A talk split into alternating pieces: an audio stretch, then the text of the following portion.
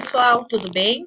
Aqui é a professora Andréa Reginato e estou trazendo informações sobre a nossa semana na disciplina de ensino de línguas mediado por tecnologias digitais do curso de Letras Português e Literaturas da Universidade Federal de Santa Maria. Então, nesta semana, nós vamos trabalhar a convergência das modalidades. E, nesse sentido, dando sequência a essa unidade 1, uh, temos como reflexão duas modalidades: o ensino híbrido e a educação à distância. Pensar em ensino híbrido no contexto atual é algo muito importante. Né? Nós mesmos estamos trabalhando neste semestre pelo regime de exercício domiciliares especiais, o REIT. Não estamos trabalhando de forma híbrida, estamos trabalhando de forma remota. Também não estamos trabalhando na perspectiva da educação à distância. Embora muitas das questões sejam semelhantes e muitos dos recursos sejam idênticos ao da educação à distância, mas a postura, as ações e os atores são outros. O contexto de ensino também é outro.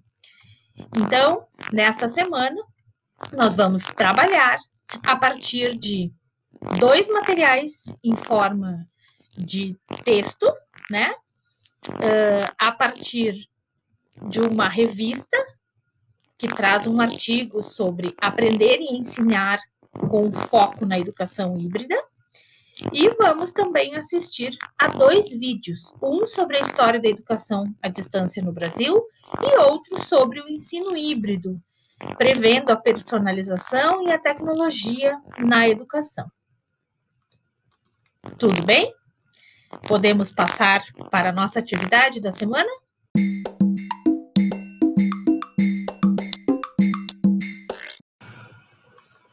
Então, a tarefa desta semana se constitui em um fórum individual que vai discutir questões relativas ao ensino híbrido e educação à distância. Para isso, nossa sugestão é que você leia o texto e assista aos vídeos sobre ensino híbrido e educação à distância disponíveis na página do curso, na semana. Pensa em um roteiro para o vídeo. A partir das sugestões que disponibilizamos e tendo em vista a gravação de conteúdo sobre a definição de ensino híbrido de educação à distância e também a partir de exemplos dessas diferentes modalidades. A tarefa consiste em roteiro para um vídeo e gravação de um vídeo, seguindo o teu roteiro e a partir da gravação, então, sobe no YouTube e disponibiliza o teu link com o teu vídeo aqui neste fórum, que será individual. O teu vídeo deve ter no mínimo dois e no máximo cinco minutos. Lembra que o roteiro é muito importante. As ações mediadas por tecnologias exigem um planejamento e um roteiro para que a gente, enquanto estiver gravando, seja um áudio, seja um vídeo, não se perca. Para além disso, a tarefa consiste também em que tu assistas o vídeo de pelo menos um colega e faça comentário aqui no fórum. Tudo bem? Um abraço e até mais.